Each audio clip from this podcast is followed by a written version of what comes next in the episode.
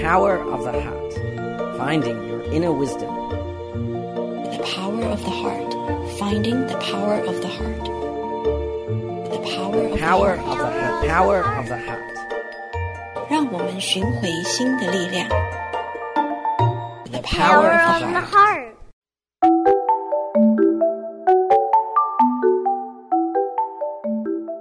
Thank you for joining us today. My name is Yuru Chao. You are tuning in to the Power of the Heart on Da Ai Radio. We will continue listening to the Yin Shun Distinguished Lecture Series on Buddhism. Today, we'll listen to Dr. Lin Junlong, CEO of Buddhist Chi Medical Foundation and he will talk about his view on Buddhism and Chi. Let's welcome CEO Lin Junlong.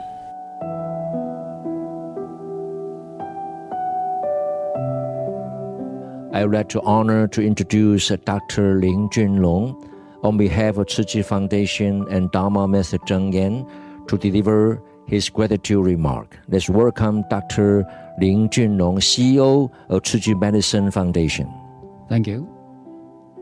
All distinguished guests and participants, I'm so honored to be able to participate in this wonderful event. I'm neither a scholar of Buddhism nor a Dharma master. I'm a practicing cardiologist. I'm still seeing patients on a daily basis. I got to know Tzu Chi Foundation some 30 years ago. I was practicing in Los Angeles, California, seeing all my heart patients. And uh, I ma- married, established my wonderful business.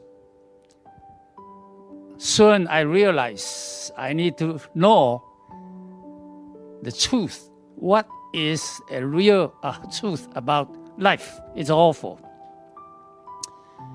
So I started looking for, even though I was uh, in a Catholic hospital, I was attracted to Buddhism. But I always have a question. Buddhism is such a wonderful religion, but how come what I saw some 30 years ago was St. Joseph's, St. John's Hospital, Presbyterian Methodist Hospital, or Catholic or Christian hospitals. I've never seen one Buddhist hospital. I was curious. Buddhism is such a wonderful religion or philosophy, so to speak. But I've never seen a Buddhist hospital in my life until by chance I came back to Taiwan. I was born in Taiwan and I went to Hualien. Suddenly it provided me with the answer yes, there is a Buddhist hospital in Hualien. Buddhism used to be practicing uh, for self realization and so forth, never devoted into helping others. However, we learn the truth, and Master Cheng Yen has carried out for Buddhism for all sentient beings. From charity to medicine to education and to culture. All major four missions. And this is all it's about. And I have since joined the organization. We have now devoted to uh, medical care in Taiwan. We have seven hospitals around the island of Taiwan. We provide patient centered medical care. Not anything else is still out of the love for human beings and for planet Earth. That's why we are very particular about conservations. So uh, I, we are here and we'll try to practice this what we call humanistic Buddhism. Uh, I like to call it a practical uh, Buddhism. My friend used to tell me, "You put up, or you shut up." It's easier said than done, as you are aware of. In Chi, everything we do, we can put up to show you. In all four uh, missions, we can all put up to show you. And that's why it attracted so many people in our organization. We have now across so many countries. And during this period of pandemic, this Buddhism in action really helped a lot. And we are very proud of being a part of it. And today, I listen to all these distinguished professors and Dharma masters, and uh, I believe this kickoff of this uh, wonderful uh, lecture series will have a tremendous impact on the study of Buddhism, and not only that, but also on the daily lives of the public for years to come. So I thank you for your participation and looking forward to your lecture series.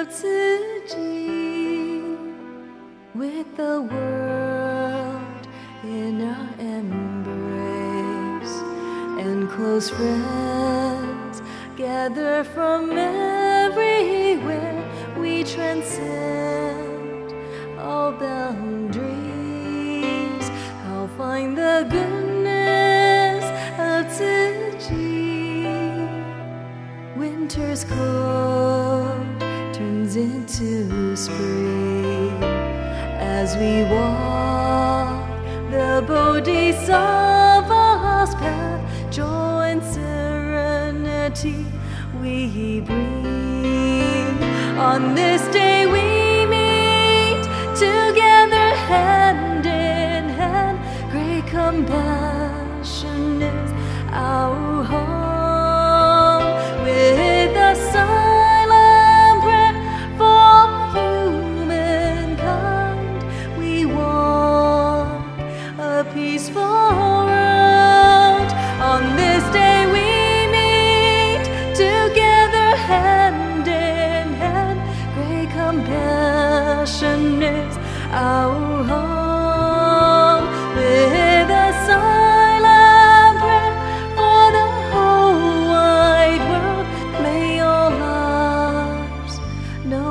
happiness.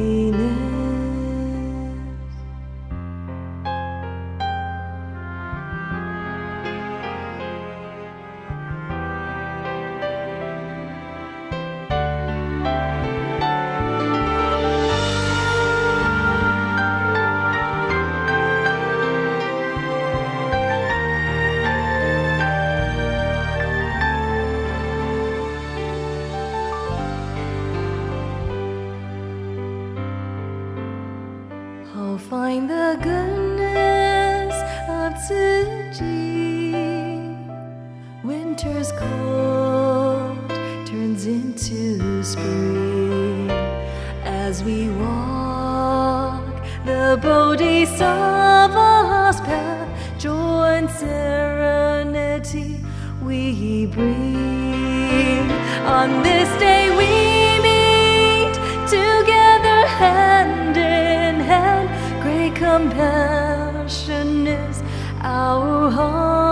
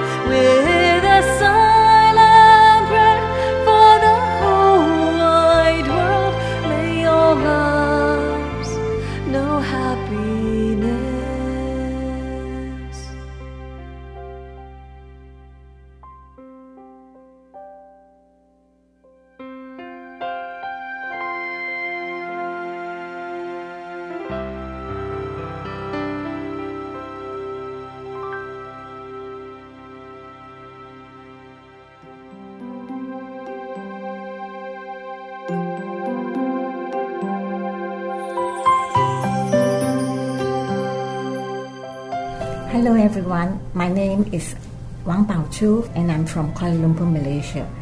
My favorite Jingsi aphorism is when you walk forward, don't look back.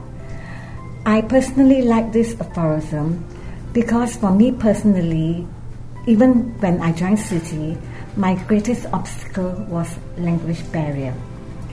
I didn't know Mandarin at all, and initially I felt very left out. It's like I'm very lost. I'm lost in the ocean, especially when we listen to sharing from master or from other volunteers. I feel very frustrated.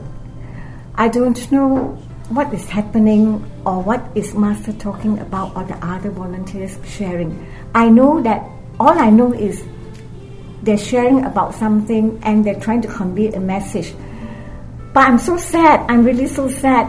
I didn't know what's happening. What what are they talking about?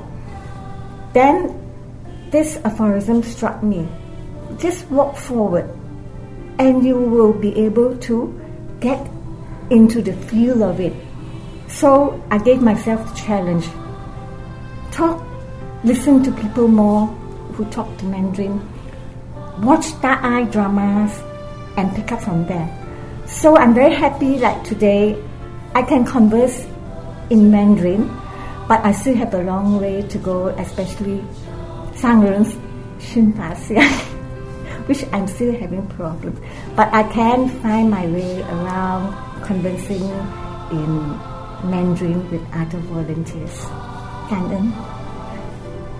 May wisdom and inspiration be with you always.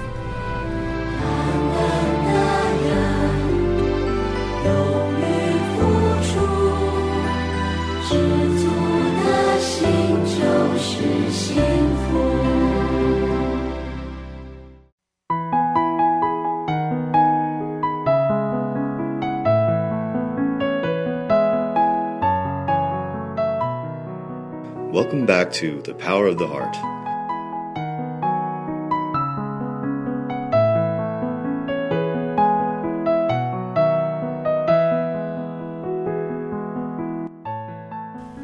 In our program today, we'll continue reading this book, Friends from Afar Conversations with Dharma Master Cheng Yen, from page 140 to 143.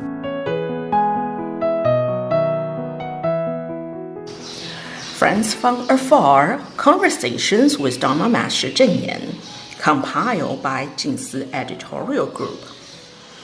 Page 140 with Dharma Master Sheng Yen and his disciples on education, cultural, and passing the torch. February 21st, 2000. Born in Nantong County, Jiangsu Province in 1930. Dharma Master Sheng Yen was ordained a monk in Guangjiao Chan Monastery in 1943. In 1949, he went to Taiwan.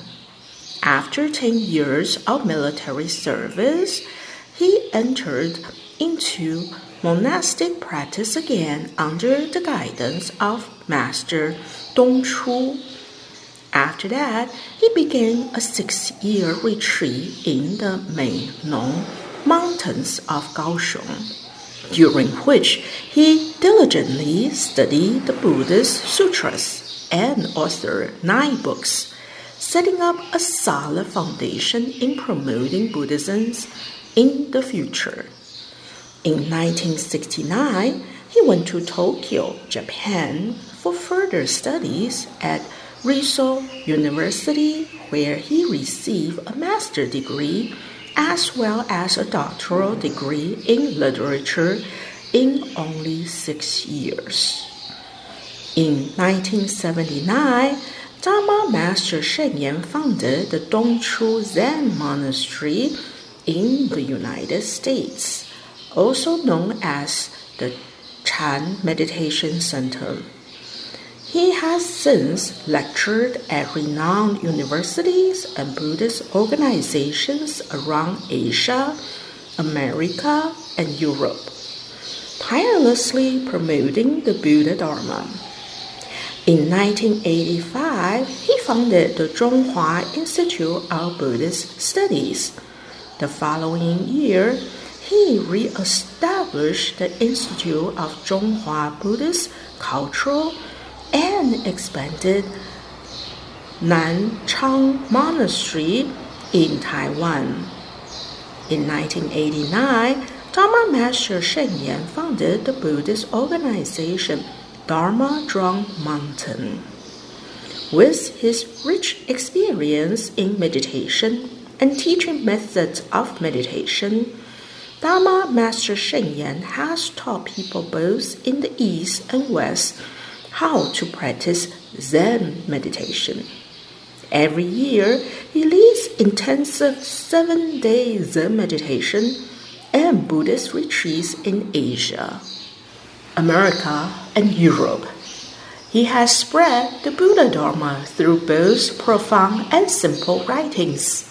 He has penned more than 80 books in Chinese, English, and Japanese. His compassionate vow is to elevate the quality of mankind and build a pure land on earth. Master Sheng Yen says, I visited Hualien after Tzu Hospital was built, but I have wanted to visit Jingsi abode for a long time. Dharma Drum Mountain learned a lot from you. Frankly, although we have somewhat different goals and ways, spiritually speaking, we have learned from you. Master Cheng Yen says, Oh no, I have a lot to learn from you.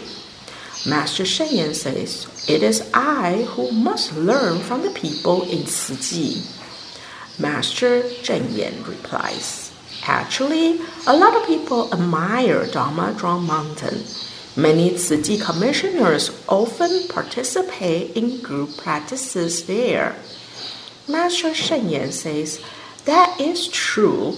There are indeed a lot of interactions between our two groups we should share our experiences with each other. Master Cheng Yen says, yes, Tzu Chi volunteers keep busy. Master Sheng Yen says, of course, otherwise nothing would be done. Master Cheng Yen says, there are a lot of activities going on. Master Sheng Yen says, a lot of things do need to be done now, but we can only accomplish very little due to a lack of manpower and financial resources. I do not have the blessings or wisdom to get things done easily. As a result, those who follow me have to work very hard too. Master Cheng Yen says, I can relate to that. I often say the same thing. Those who follow me really have it hard. It seems that the work is endless, but manpower and financial resources are very limited.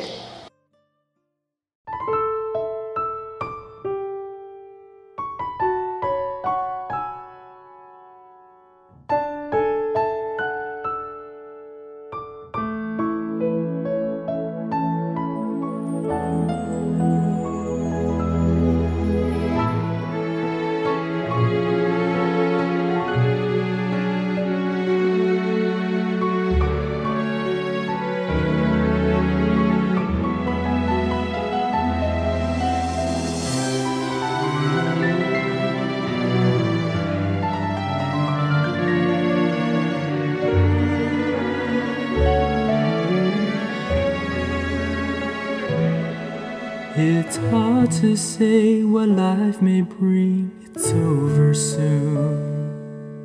You're young and free when suddenly there's no road ahead. Who gave me hope through the darkest hours of life? Dying pedal can bring me back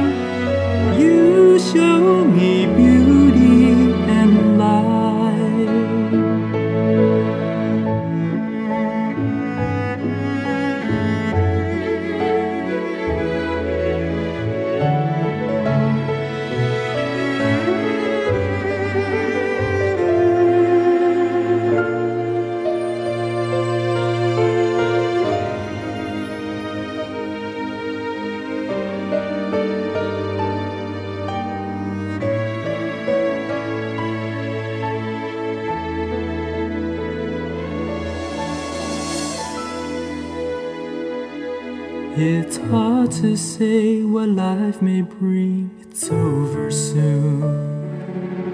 You're young and free when suddenly there's no road ahead. Who gave me hope through the darkest hours of life? Dying pedal can bring me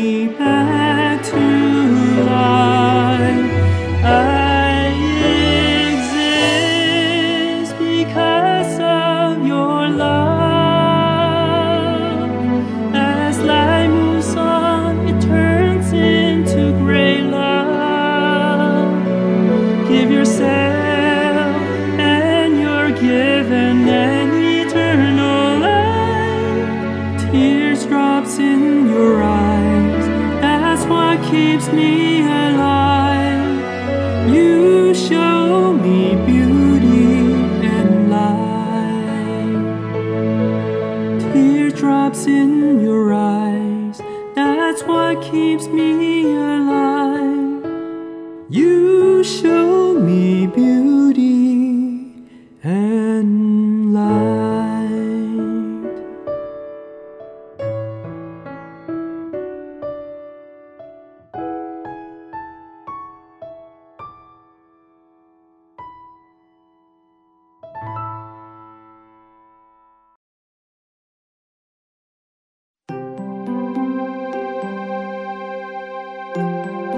Hello everyone.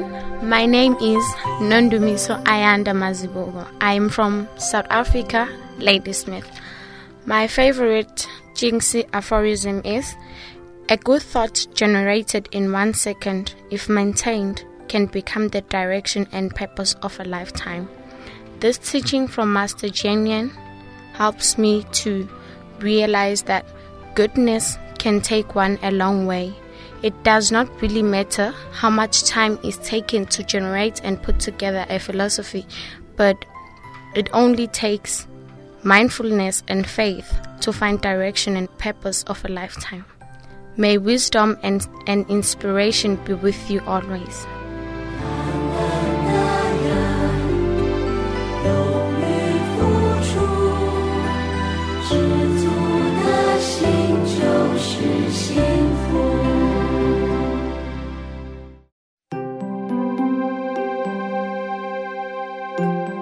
Hello everyone, my name is Charlotte Lin. I'm from Taiwan, Taipei.